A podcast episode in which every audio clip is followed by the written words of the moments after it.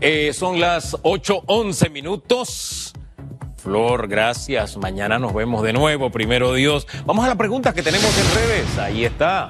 Este fin de semana servidores públicos se vieron involucrados en faltas al código de ética y algo más. Eh, un funcionario del MIBIOT, por ejemplo, obligó a sus subalternos a darle like a publicaciones del ministro, del presidente también. Mientras que otro de la autoridad de aseo, que ya renunció esta mañana a propósito, hizo fiesta en medio de la cuarentena, en su casa, usando recursos del Estado. ¿Qué sanción ameritan? Oye, el que renunció, esto se queda así, borrón y cuenta nueva. En fin, usted opine, ahí está el hashtag radiografía como cada mañana para que se exprese a través de este programa, a través de RPC Radio y Eco TV. Son las 8.12 minutos. Nuestro segundo invitado esta mañana nos acompaña ya, Eric Zamora. Él es administrador del centro comercial Megamall. Buen día, ¿cómo está? Muy buenos días, don Hugo, ¿cómo está usted? Muy bien, y con ganas de saber, ya, ya tienen ustedes una evaluación esta mañana, cómo ha amanecido el Megamall, la, la actividad y demás.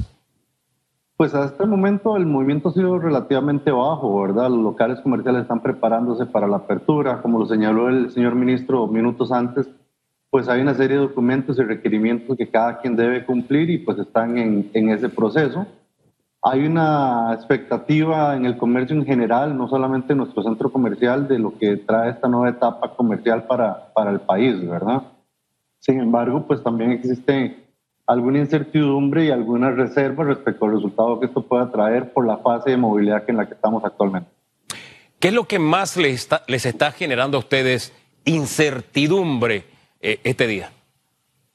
La, principal incertidumbre que se está generando es la, la movilidad de la gente, ¿verdad? Eh, vamos a ver, el, el, la limitación de movilidad que tienen las personas hoy día pues va a generar y va, va a ser una limitante para que las personas puedan ir hasta, hasta los diferentes centros comerciales.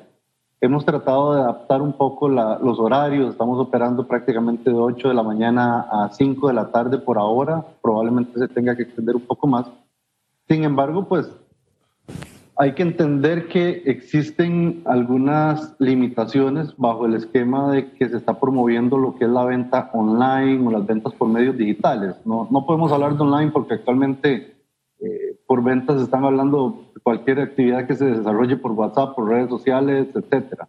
Y eso definitivamente el comercio no estaba preparado para, para poder desarrollarlo de una forma organizada. Eh, vamos a este último aspecto, retomo el de la movilidad más adelante.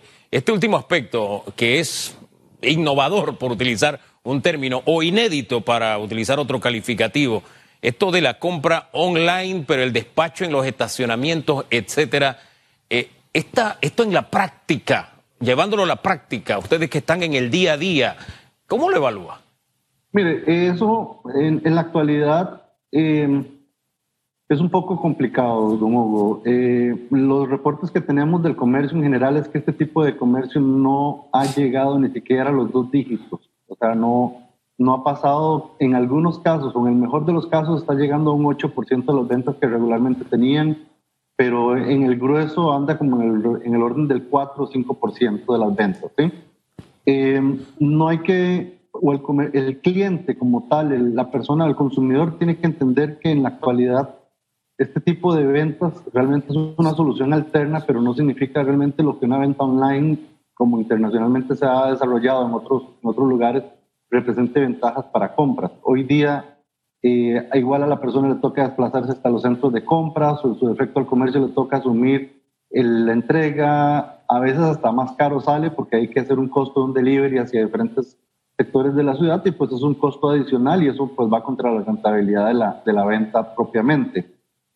Para el centro comercial o para el comercio como tal, establecer mecanismos de entrega en los estacionamientos pues es relativamente sencillo o en el puerta a puerta, ¿verdad? Pero realmente no es algo que permita sufragar actualmente todos los costos de operación y una reactivación comercial como uno esperaría. Eh, activar un local comercial implica gastos en, en, servicios públicos, en transporte, en salarios, en personal, en nómina, una serie de cosas. Y cuando hablamos de, de un rango de un 10% sobre las ventas totales, pues definitivamente no, no da para mantener una operación como tal, ¿verdad? Eh, eh, interpreto, ¿es poco práctica, eh, poco práctico este camino que se ha decidido andar? En esta etapa, en esta etapa es poco práctico realmente. El, el comerciante en general pues lo está usando como una, una alternativa de generar ventas y mantenerse vigente, pero y, pues, de alguna manera gana algún tipo de liquidez, ¿verdad? Pero no es precisamente lo, lo mejor. Nosotros hemos sido o somos respetuosos de las, de las, de las eh, condiciones que han impuesto las, las diferentes autoridades. Sin embargo, somos insistentes en que para un modelo de negocio como lo son los centros comerciales debería darse la libertad de que el cliente pueda llegar y comprar a su gusto en el local o en el establecimiento comercial que así lo desee, porque realmente no hace mayor diferencia entre que hoy día alguien pueda entrar a un local comercial, una tienda, un almacén, o entrar a una ferretería, o entrar a un banco, o entrar a una farmacia, como actualmente está sucediendo con otros sectores de la, de la economía. Ahora bien, volvamos al tema de la, de la movilidad. Mm, el gobierno ha dicho que, y lo acaba de decir el señor ministro, que está en evaluación, esta palabra se ha vuelto muy recurrente en las declaraciones. Eh, esta evaluación que están haciendo en términos de tiempo, me quedo pensando en una ambulancia que va a buscar un enfermo y así está nuestra economía, está enfermo. La pregunta es, utilizando esta metáfora, ¿la ambulancia llegará a tiempo de la reevaluación o usted siente que el gobierno va a un ritmo conveniente? Vamos a ver, yo pensaría y, creo que muchos de los comerciantes del país concuerdan en esto, pensaría que la ambulancia está dando vueltas aún y no ha logrado llegar a su destino ni tiene clara la ruta.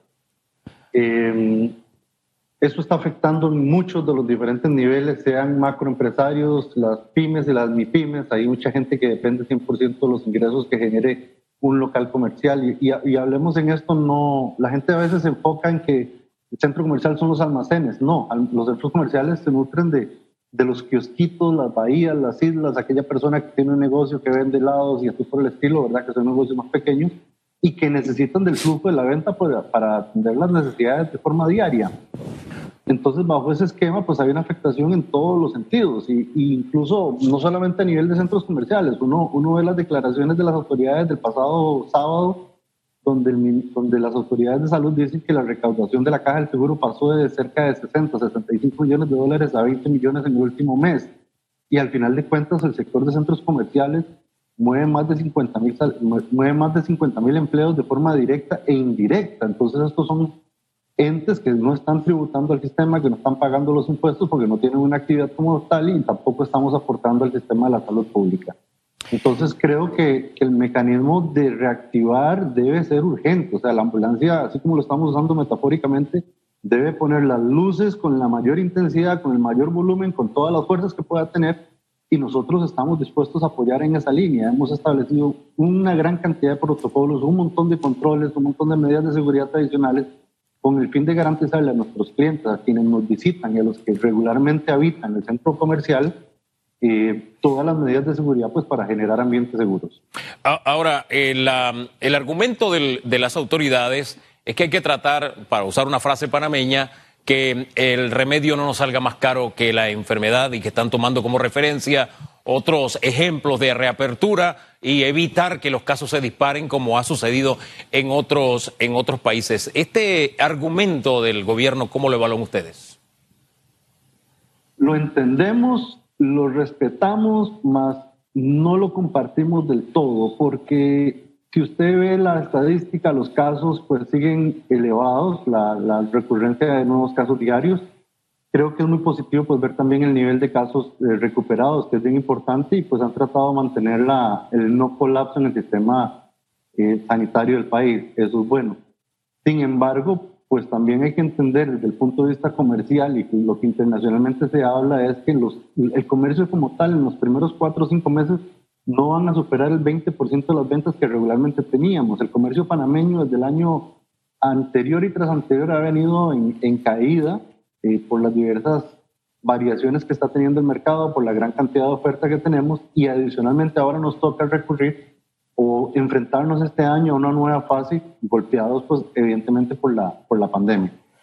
A propósito de este, de este último bloque de ideas que me ha dado, me recuerda que por lo general el tema de, de comercio, las ventas en el último cuatrimestre, el último trimestre, es cuando se, se, de alguna forma se disparan en Panamá. eh, al igual que alrededor del mundo, pero ¿será suficiente este, esto que nos queda de tiempo tomando en cuenta todo el panorama, es decir, con el desempleo que hay, los que ha aumentado, con los contratos suspendidos y demás, ¿será, será suficiente? ¿Qué expectativa tienen ustedes de este, de este último cuatrimestre del año? La expectativa es sumamente reservada. Se están haciendo esfuerzos muy grandes para contener todos los diferentes gastos. Los diferentes promotores inmobiliarios o los dueños de locales comerciales pues han extendido de la mano de lo que ha dicho el gobierno, pues una mano a, sus inquilinos en la mayoría de los casos, pues para tratar de, que la situación sea la, la, de la forma más adecuada para poder sobrellevar el, el impacto que esto tiene pero realmente eh, nos estamos enfrentando a un enemigo microscópico realmente que ha hecho la economía tambalearse a nivel mundial. Y en el caso del comercio como tal, pues realmente los estragos financieros que esto está generando los veremos más o menos uno o dos meses después de que realmente regresemos a la, a la operación total, cuando podamos tener indicadores de la pérdida en ventas, eh, la infraestructura, el comercio tiene cinco meses de estar cerrado, los almacenes, aunque han hecho medidas de control y de mitigación, pues hay mercancías que probablemente ya vencieron, que ya pasaron temporada y demás, y pues eso se podrá ver más adelante. Pero definitivamente el, último cuatrimestre va a ser como para tratar de sobrevivir y tomar impulso para poder programar un 2021 pues que venga con la expectativa de que pueda ser un buen año, pero realmente va a ser muy complicado el panorama. Ahora bien, em, cada día que pasa, tristemente, se observa en diferentes malls, centros comerciales, eh, locales eh, vacíos ya, con los anaqueles vacíos, sin mercancía, otros bloqueados, otros con el anuncio de se alquila. Eh, este, este impacto de, desalojo ya, pues, empresarios que han dicho no puedo seguir, ¿este impacto ya lo ha medido Megamall en sus locales? En nuestro caso, pues hemos tenido algunas intenciones de locales comerciales que han querido tratar de cerrar sus, puertos o que al menos lo han, lo han indicado. Sin embargo, pues se ha hecho un trabajo de la mano con los diferentes clientes para tratar de que esto no suceda. Definitivamente, pues tratar de, extender una mano para, para brindar esa, ese, ese apoyo. Al final aquí estamos en una, en una coyuntura donde todos tenemos que apoyarnos de forma, de forma mutua. Se han ajustado los cánones, se han ajustado las cuotas de mantenimiento Em, pero definitivamente hay muchos comerciantes que a nivel macro están muy, muy golpeados y que definitivamente no van a poder salir de esto. En nuestro caso, pues se han dado un par de intenciones de este tipo, pero, pero en el nivel global realmente es mucho el empresario que está muy golpeado y que no tiene capacidad de, regresar a, una operación normal. Ah, em, eh, ¿Tiene el porcentaje de los que no van a abrir ya? No, no, no todavía porque falta mucho. Ahora hay que, la gente está muy, está muy consciente del, del decreto ejecutivo de la República con el, con, el, congelamiento de los cánones de arrendamiento, pero hay que esperar a ver cómo se va a comportar una vez que regresemos a la nueva normalidad. Hablemos un poco de las adecuaciones que ha hecho Megamol para el inicio de, de esta etapa a partir de hoy lunes. Bueno, nosotros estamos, eh, al estar en Panamá Este, pues sabemos que estamos en, el medio del, en el ojo del huracán prácticamente, ¿verdad? El Panamá Este ha estado desde el día uno en el top 10, si quisiéramos decirlo así, de casos positivos en COVID. Y eso nos ha llevado pues a, a ser muy estrictos en muchas cosas. Entonces, dentro de lo principal, pues estableció un protocolo que se adaptó junto con los docentes centros comerciales con más de 50 medidas para poder mitigar este tipo de, situaciones. Dentro de lo principal, pues le puedo comentar que se han establecido lo básico. Inicial y quizá la, la, herramienta principal que todas las personas tenemos hoy día es el lavado de manos y por eso en cada una de las estaciones, con los accesos que tenemos en el centro comercial, se instalaron centros para que la gente se lave la mano. Con, estamos utilizando productos de primera línea, jabón que es altamente efectivo, antibacterial, se establecieron puntos para toma de temperatura sin contacto para evitar que nuestro personal de seguridad también se exponga a las personas que pudiesen transmitir el virus. Eh, se estableció colocar dispensadores de alcohol gel y pues todas las medidas de bioseguridad que están recomendando, como lo son distanciamiento social, la señalítica, limitación de los, de los elevadores y las escaleras mecánicas. Eso es como lo, lo principal. Y pues de la mano del comercio hemos dado la, la mano, hemos tirado las instrucciones pues, para que ellos también cumplan con todo lo que corresponde a, a esto y que se vayan preparando, pero muy especialmente cumpliendo todos los protocolos que el Ministerio y el Mitradel pues han solicitado. Cerremos con un mensaje al, al país, un mensaje ahora que damos este paso con sus limitaciones y bajo las reservas que, y la incertidumbre que usted nos decía se tiene, pero ¿qué mensaje le enviaría a la población? Porque más allá de que esperábamos que fuera de otra manera, es un paso que damos. ¿Qué mensaje le envía? Bueno, creo que, el, principal, el primer mensaje que, que daría es un, abrazo solidario a esas más de 1.800 familias panameñas que han perdido miembros hoy día, de hoy a causa del COVID y deseándole pues mucha fortaleza a estas personas que están hospitalizadas o en aislamiento para que salgan pronto de este, de este mal que les aqueja. Desde el punto de vista comercial, yo creo que es importante que la gente sepa eh, que los centros comerciales del país históricamente han estado preparados siempre para garantizar un ambiente bien seguro. Nuestro enfoque en cualquier centro comercial, y aquí eh, no es la marca que yo represento hoy día, represento a, todos los centros comerciales, pues hemos hecho un esfuerzo muy grande por garantizarle seguridad, limpieza, un ambiente cómodo, un ambiente de, familia a las personas y pues esta ha sido la, insignia en este momento, la seguridad que le podemos ofrecer. En los centros comerciales pues van a encontrar todas las medidas de control, todas las medidas de seguridad, todos los bienes o productos que requieran pues para reactivar esto y al final estamos para servirles a, cada una de las familias que así lo, lo requieran. Hombre, muchísimas gracias por conversar con Panamá a través de RPC Radio y Eco TV. Que tenga muy buen día, don Eric. Muchísimas gracias. Gracias a ustedes y un saludo para todos. Eric Zamora, él es administrador del centro comercial Megamall. Ya conocen las expectativas que tienen de acuerdo al paso que vamos a dar como país el día de hoy. Tomamos nota de, toda esta, de toda esta información que nos ha dado, de verdad. Eh, lo que nos queda es dar el paso. Están las limitaciones que están, están los análisis, están las circunstancias que estamos viviendo cada uno. No nos limitemos, cumplamos con lo que cada uno tiene que hacer dentro del marco de la legalidad y avancemos, porque no nos podemos quedar de brazos cruzados. Ese, ese es el punto. No nos podemos quedar de brazos cruzados. Son las 8.29 minutos, usted no se cruzó de brazos, usted está opinando a través de las redes. Vamos rapidito a compartir algunos de sus puntos de vista. Redes sociales. Aquí está. Oiga, la opinión de, de ustedes respecto a lo que pasó este fin de semana con altos funcionarios de gobierno.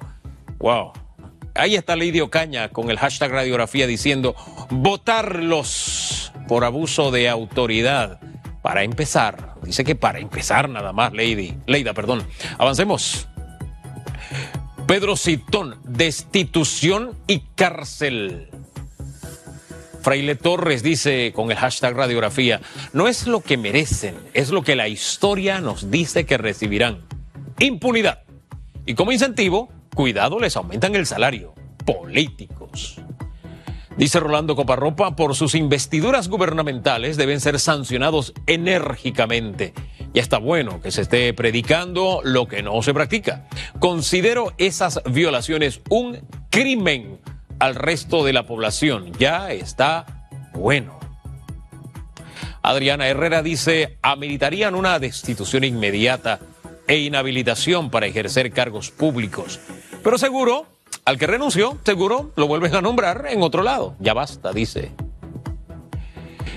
Valle Cobos, ahí está con eh, la caricatura, dice, está la que abre las balotas, no sé si será la gobernadora, no sé. Está alguien abriendo la balota, parece el ministro, ese parece el ministro de Salud, no se dice. Y la próxima apertura será para los vendedores de raspado, esa es la lotería Ah, y dice alguien allá al fondo, así el ánfora no se oxida. Dice Paye, si no estás cuadrado con tus vecinos y tampoco le has llevado bono solidario, no hagas parking. Por eso los otros partidos emplean call centers para pedir los likes. Y no es función del jefe de recursos humanos. En los grupos de WhatsApp no se incluyen a los jefes. Aprendan. Jairo Sandoval Guillén, destitución una sanción ejemplar, pues esto da mala imagen a la gestión. Eso no es lo que esperamos de nuestras autoridades. Y aquel que renuncia no debe ser contratado en otra entidad. Este país merece ya un cambio real en el actuar de la clase política. Bernardo Rodríguez, por favor, este empleado del Mibiot no lo hacía por ser el más servil, él fue mandado por aquel que todavía que utiliza las tácticas que aprendió de su padre. Mm. Eh, dice, ahí pone una animación, un post de leche condensada. Dice, es muy bueno, dice, muy buena la leche condensada. Dice aquí Virgilio Vázquez, dice, ¿ya presentaron su dimisión? ¿Los destituyeron? Esta administración gubernamental del PRD y Nito Cortizo pareciera que está hecho de leche condensada. Julio César, la respuesta es sencilla, cárcel. Bien, gracias. Gracias por su punto de vista, de verdad. Hay muchos más puntos de vista y realmente es vergonzoso y doloroso que un jefe de recursos humanos estén viendo este tipo de mensajes. Porque yo, yo siento como que ahí se le bajó un poquito el perfil a lo que fue esa grabación de parte del propio ministro y las autoridades y que si el código de ética, no sé, a mí me parece grave. Estamos hablando de coacción. Estamos hablando de, de una persona que, usted se imagina los funcionarios que en medio de estas circunstancias que estamos viviendo, se le esté jugando con el pan, con poner la paila, porque eso es lo que estaba haciendo el, el caballero. No sé, a mí me parece que eso va más allá del código de ética. Lo dejo hasta ahí. Y el del otro señor, ¿Qué decirles? Es poco el ruido que sus vecinos. Yo creo ahí está el mensaje. La tocadera de paila está el mensaje de cómo la población ha recibido esto. Y ahí hay algo mucho más grave que simplemente una, una, eh, una investigación administrativa o que el conductor tiene la culpa o qué sé yo. Aquí tenemos que ser serios. Amén de la posible mentira que nos dijo de que él no estaba ahí en la fiesta. Vimos la foto de los vecinos que de verdad se convirtieron en reporteros ciudadanos. Esto, esto, es, esto no es lo superficial, es lo profundo que significa de verdad estas dos acciones de este fin de semana y el gobierno tiene la oportunidad dorada de enviar el mensaje correcto. Esto no es así como que se tapa con una curita, esto es mucho más profundo. Se los dejo hasta ahí. Vamos a las 8.34 minutos a hacer una pausa porque también pasan cosas que nos llenan de optimismo y vamos a compartírselas después de la pausa.